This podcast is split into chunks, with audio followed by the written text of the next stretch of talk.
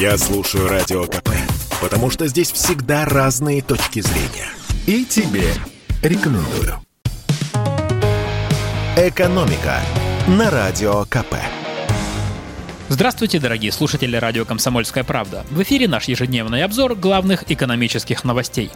На московской бирже разразился черный вторник. 14 декабря едва открылись торги, как акции «Газпрома», «Русала», «Норильского никеля», других сырьевых компаний и банков упали на 8-9%. Индекс московской биржи, то есть суммарная стоимость всех акций, рухнул на 6,5% за первый час работы и опустился до минимума за 10 месяцев. В чем причина такого падения и чем все это угрожает простым россиянам, далеким от торговли акциями? Чтобы в этом разобраться, для начала давайте коротко вспомним, как работает биржа. А работает она по принципу рынка и, даже не побоюсь этого слова, базара. Когда на базаре один продавец, цена на товар высока. Если же прибежит толпа продавцов и все начнут торговать одним и тем же товаром, то цена его, конечно, упадет. Примерно то же самое и творилось во вторник. Владельцы акций массово кинулись их продавать. Почему они хотят избавиться от акций российских компаний. Если коротко, то они боятся, что у нашей экономики начнутся проблемы. И инвесторы видят три повода для опасений. Первый – это геополитические риски. Ну, этим умным словосочетанием сейчас принято называть ситуацию вокруг Украины.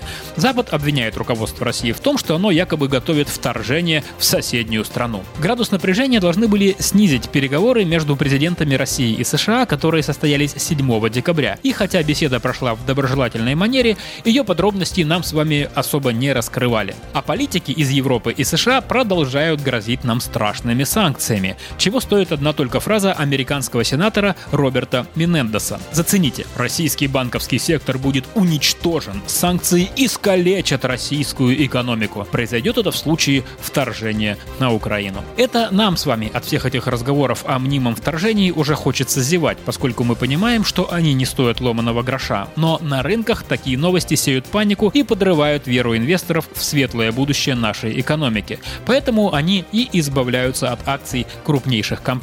Еще одна причина для паники – омикрон. Еще пару недель назад это был какой-то новый штамм, которого все боялись, но никто толком не понимал, чего от него ждать. И вот похоже, что новая и более заразная разновидность коронавируса начинает шествие по планете. В Англии на него приходится уже 20% новых случаев заражения. Если омикрон окажется хуже дельты, то начнутся новые локдауны. А если начнутся новые локдауны, то встанут заводы, автомобили, самолеты. В этом случае миру понадобится меньше нефти и цена на нее может упасть. А нефть, напомню, наш основной экспортный товар, от которого зависит наполнение российского бюджета и благополучие всей экономики. Потому и дешевеют акции крупнейших компаний, в том числе сырьевых. Главный вопрос, что будет дальше с экономикой и курсами валют? Потому что нередко за обвалом на рынке акций следует кризис, а первым на такие катаклизмы обычно реагирует национальная валюта. Однако рубль, вопреки опасениям, пока не упал. Да и стоимость акций в течение дня выросла и компенсировала потери. Так что не будем вести себя как некоторые инвесторы и паниковать. По крайней мере, пока. Все-таки это разовое падение и пока еще рано делать выводы о том, что нас может ждать кризис или падение национальной валюты.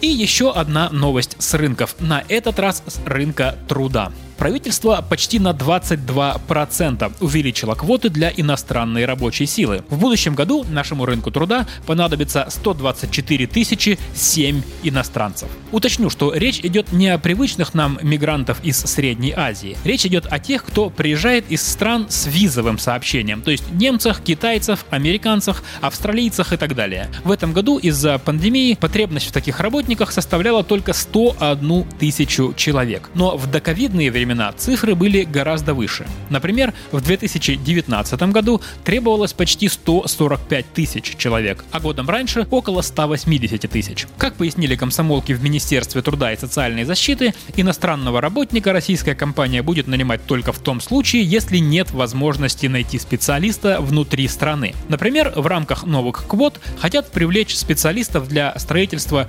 газопровода «Сила Сибири», западно-сибирского нефтехимического комплекса и других других проектов. Перечень иностранных работников, без которых мы не можем обойтись, состоит из 15 позиций. Больше всего иностранцев требуется на горных, строительно-монтажных и ремонтных работах – 38 тысяч человек. А самая низкая квота у натурщиков и моделей – чуть больше тысячи. Так что ждем шахтеров из Германии и моделей из Испании.